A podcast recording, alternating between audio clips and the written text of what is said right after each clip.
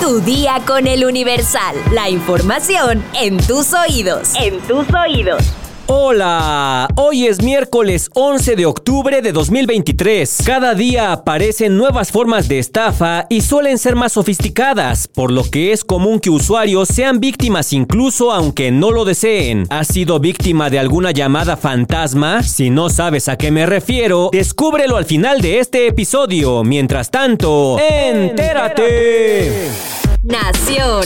Un tribunal colegiado dio un plazo de 15 días al primer tribunal colegiado de apelación para dar cumplimiento al amparo que concedió a Mario Aburto Martínez y que dejó sin efecto la sentencia de 45 años de prisión que se le dictó en 1994 por el asesinato del candidato presidencial priista Luis Donaldo Colosio Murrieta. El primer tribunal colegiado en materia penal con residencia en el Estado de México rechazó otorgar al tribunal de apelación una prórroga de 90 días para cumplir con la sentencia de amparo, en la que se ordenó emitir una nueva resolución por el delito de homicidio, tomando como base el Código Penal de Baja California que estaba vigente en la época de los hechos. Al momento del magnicidio contra Colosio, en Tijuana, Baja California, el Código Penal de ese estado establecía una pena máxima de 30 años de prisión por el delito de homicidio. En acatamiento a la sentencia de amparo, el primer tribunal colegiado en materia penal dejó sin efecto la sentencia de 45 años que se le impuso a Mario Aburto Martínez por el homicidio del entonces candidato del PRI a la presidencia de la República. El secretario del primer tribunal colegiado de apelación comunicó que el pasado 6 de octubre recibió el testimonio de la sentencia, tras lo cual se dejó sin efecto la resolución del 22 de diciembre de 1994 emitida por el entonces Tribunal Unitario Especializado en Materia Penal con sede en Almoloya de Juárez. De hacerse efectivo este amparo, Mario Aburto Burto Martínez podría salir de la cárcel en 2024, 30 años después del asesinato de Luis Donaldo Colosio.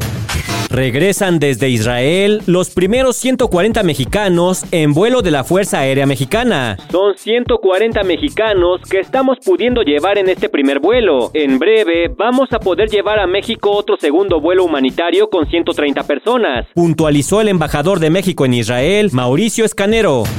El huracán Lidia toca tierra como categoría 4 en Jalisco. El presidente Andrés Manuel López Obrador pide a la población refugiarse. A través de sus redes sociales, el mandatario le pidió a los habitantes refugiarse en lugares seguros y anunció que ya se activó el plan Marina y el plan DN3E. Este huracán ya cobró su primera víctima en Nayarit. Un hombre murió cuando un árbol cayó sobre su auto al circular sobre la carretera que va de la Cruz de Guanacaste a Punta de Mita. Por otra parte, el aeropuerto de Puerto Vallarta fue cerrado por el impacto del huracán. Metrópoli.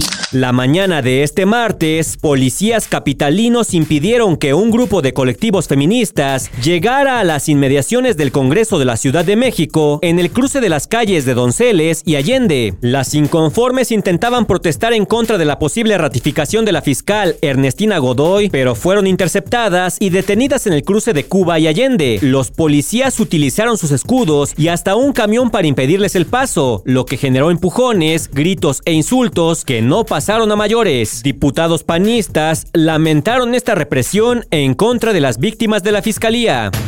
La Fórmula 1 se llevará a cabo del 27 al 29 de octubre en la Ciudad de México y generará una derrama económica de 17.169 millones de pesos, lo que representa 12% más que el año pasado. El secretario de Desarrollo Económico, Padlala Cavani, expuso que este año se estima que se obtengan 1.600 millones de pesos más que las ganancias que arrojó la festividad del 2022. Expuso que solo por venta de boletos se estima que se obtengan casi 5 mil millones de pesos, la comercialización de artículos 1.803 millones de pesos, la cobertura mediática y transmisiones, incluye también las redes sociales por 8.104 millones de pesos y en materia de servicios turísticos, que incluye todos los servicios de gastronomía y hoteles alrededor de la Magdalena Michuca, 1.615 millones de pesos. Un dineral. Mundo. El ministro de Defensa de Israel, Joab Galant, anunció este martes que el país lanzará una ofensiva total contra la franja de Gaza que cambiará totalmente la situación sobre el terreno, aunque no entró en aspectos concretos. He levantado todas las restricciones, hemos recuperado el control de la frontera y estamos pasando a una ofensiva total, mencionó Galant al reunirse con militares israelíes y combatientes de élite cerca de la frontera de Gaza. Han luchado con gran valentía, han visto contra qué combatimos, contra animales humanos, dijo el ministro, calificando a los milicianos de Hamas como el Estado Islámico de Gaza. El saldo de víctimas por el ataque sorpresa que Hamas, la organización islamita que domina Gaza, lanzó el sábado pasado contra varios pueblos cercanos a la franja, supera los 900 muertos y los 2.400 heridos. Medio millar de ellos se encuentran graves. En el lado palestino, los bombardeos aéreos israelíes se han cobrado la vida de 800 habitantes de Gaza, muchos de ellos civiles, según las autoridades gazatíes. A esto se añaden unos 1.500 milicianos de Hamas que murieron durante el ataque o en los combates posteriores en territorio de Israel, según el recuento del ejército israelí que la mañana de este martes recuperó el control de la zona.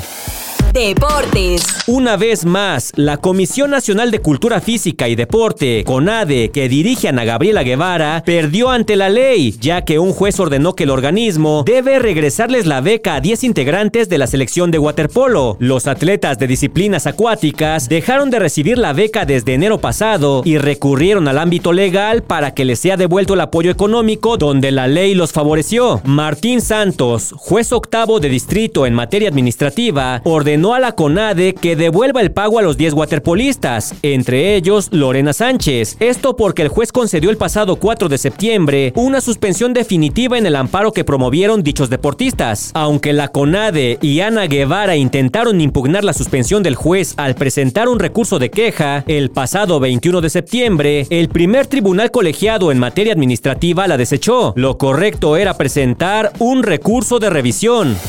Espectáculos. En medio del éxito que han tenido artistas como Peso Pluma o Natanael Cano con sus llamados corridos tumbados, un género que hace referencia al crimen organizado, algunos estados de la República se han manifestado en contra de estos temas. Incluso han dispuesto de una serie de prohibiciones para evitar que sean reproducidos en eventos públicos. Sin embargo, no todos los famosos han acatado estos lineamientos, haciéndose acreedores a fuertes multas. Uno de ellos es la agrupación de música regional regional Los Tucanes de Tijuana, quienes recientemente fueron sancionados por las autoridades de Chihuahua por interpretar en uno de sus conciertos algunos narcocorridos. Los hechos ocurrieron el pasado 5 de octubre, cuando la banda se presentó en una feria municipal. Un día más tarde, el ayuntamiento emitió un comunicado oficial en el que explicó que los músicos fueron captados en flagrancia mientras interpretaban contenido musical que hace apología al delito en el 40% de la presentación, por lo que tendrán que pagar la cantidad de 900 mil pesotes. En el documento también se aclaró que dicha sanción derivó de la violación de los artículos 208 y 209 del Reglamento de Diversiones y Espectáculos para el municipio de Chihuahua, que se relacionan con la interpretación o reproducción de contenidos musicales, videos, imágenes o cualquier otro similar que haga apología del delito o de los autores de actos ilícitos. Además, detallaron que el dinero de la multa será destinado al DIF municipal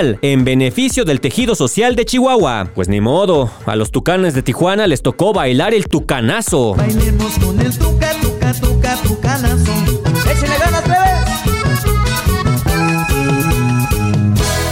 De acuerdo con la Profeco, las llamadas fantasmas son un tipo de fraude que consiste en que el atacante llama a tu número telefónico, ya sea celular o fijo, y cuelga. Eso suele hacerlo de manera constante para sembrar la duda de quién pudo haber llamado, lo cual provoca que la víctima regrese la llamada. Al regresar la llamada puede que ocurran dos cosas, que seas víctima del cobro de una cantidad grande de dinero, ya que la línea a la que te comunicas puede tener una tarifa premium, o bien que roben tu información personal Pues los estafadores intentarán obtener tus datos personales o financieros, lo cual podría llegar a causar varios tipos de fraude como el robo de identidad. Ante esto, la Profeco alerta a los ciudadanos a evitar regresar la llamada a números desconocidos. Además, brinda otras recomendaciones para evitar caer en este tipo de estafas. Punto número uno, como decimos, no regreses la llamada a números desconocidos. Punto número dos, verifica que el número no sea de una línea internacional. Punto número tres, si la llamada se corta después de un solo tono o muy pocos tonos, lo más seguro es que se trate de una llamada fantasma. Punto número 4. Utiliza en tu celular el servicio de identificación de llamada. Punto número 5. Si regresaste la llamada, a pesar de que aquí te dijimos que no lo hicieras, verifica que no haya ningún cargo inusual en el pago de tu línea de teléfono. Y punto número 6. Solicita el bloqueo de llamadas internacionales salientes. Si quieres más información, consulta nuestra sección TechBit en eluniversal.com.mx. Vamos a leer unos cuantos comentarios. Mi sección favorita. Marta E.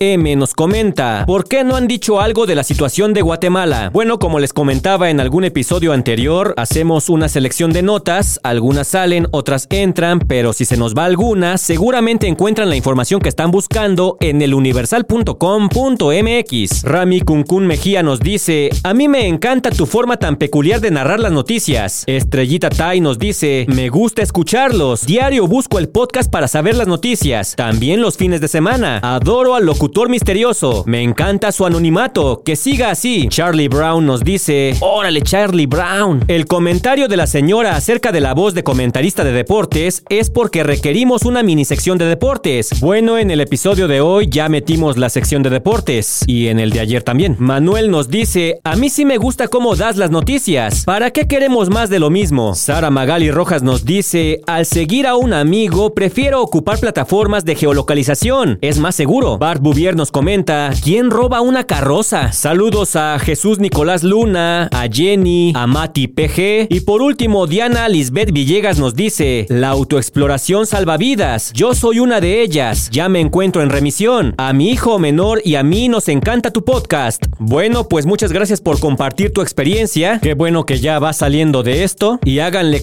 caso a Diana. La autoexploración salva vidas. Así que en este mes rosa, ¡chécate! Y por hoy ya estás informado. Pero sigue todas las redes sociales del Universal para estar actualizado. Comparte este podcast y mañana no te olvides de empezar tu día. Tu día con el Universal. Tu día con el Universal. La información en tus oídos. En tus oídos.